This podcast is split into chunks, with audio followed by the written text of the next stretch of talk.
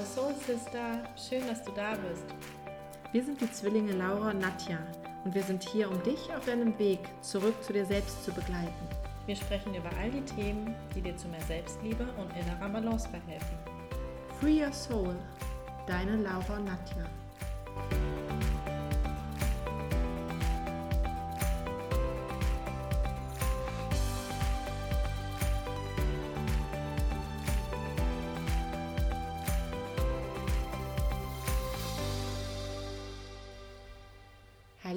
Schön, dass du uns heute wieder zuhörst, wenn es um das Thema geht, der weibliche Zyklus. Und wir erklären euch, was genau in diesen vier Phasen des Zyklus in eurem Körper passiert und was es mit euren Emotionen macht. Ja, fangen wir einmal damit an, mit den vier Phasen einmal ganz kurz zusammengefasst. Der weibliche Zyklus beginnt mit der Menstruation, dann kommt die Follikelphase, dann die Ovulation, auch Eisprung genannt, und dann die Lutealphase.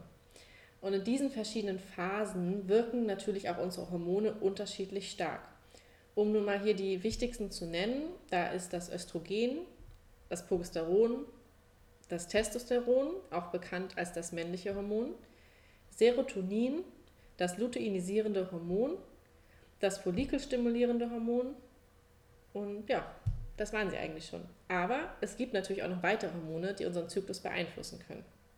Grundsätzlich sagt man, dass der Zyklus so eine Länge hat von 21 bis 35 Tage, wobei der Richtwert hier bei 28 Tagen liegt. Kommt es bei dir zu kürzeren oder, oder auch längeren Zyklen, kann, können bestimmte Hormonschwankungen Grund sein.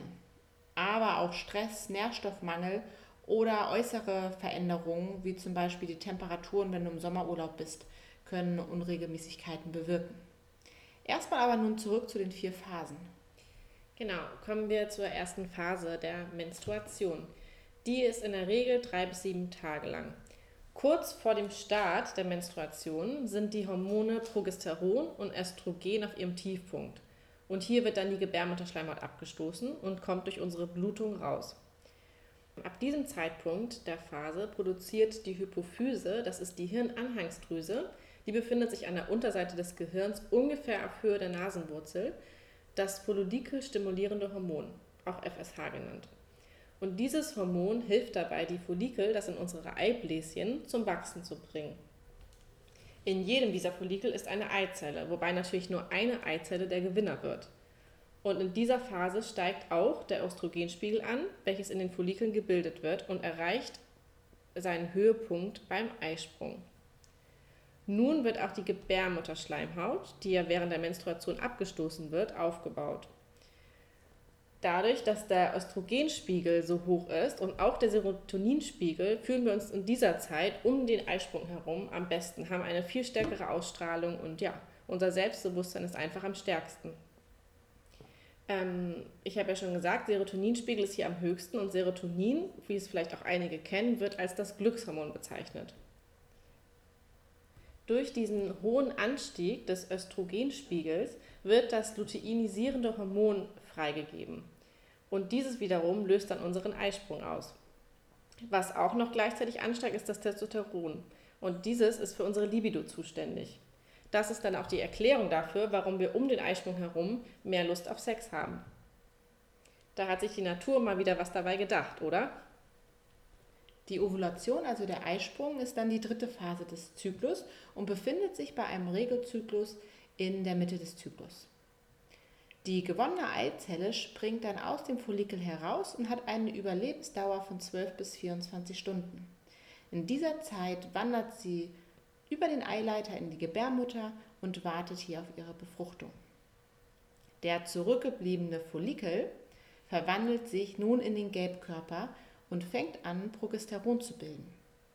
Das Östrogen nimmt nun weiter ab, dafür nimmt aber das Progesteron zu.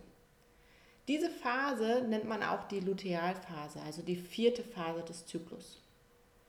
Die Gebärmutterschleimhaut wird weiterhin aufgebaut, denn sie wartet ja auf ein befruchtetes Ei, was sich dort einnisten kann. Ähm, es findet jedoch keine Befruchtung statt, dann stirbt der Gelbkörper ab und die äh, Gebärmutterschleimhaut wird abgegeben. Also wir bekommen unsere Periode und ein neuer Zyklus startet. schon Wahnsinn, was alles in diesem weiblichen Körper passiert. Ja, es ist letztendlich wie eine Reinigung, die wir monatlich mit der Periode durchführen. Und ich finde, wenn man das so sieht, dann kann man die Periode auch positiv sehen.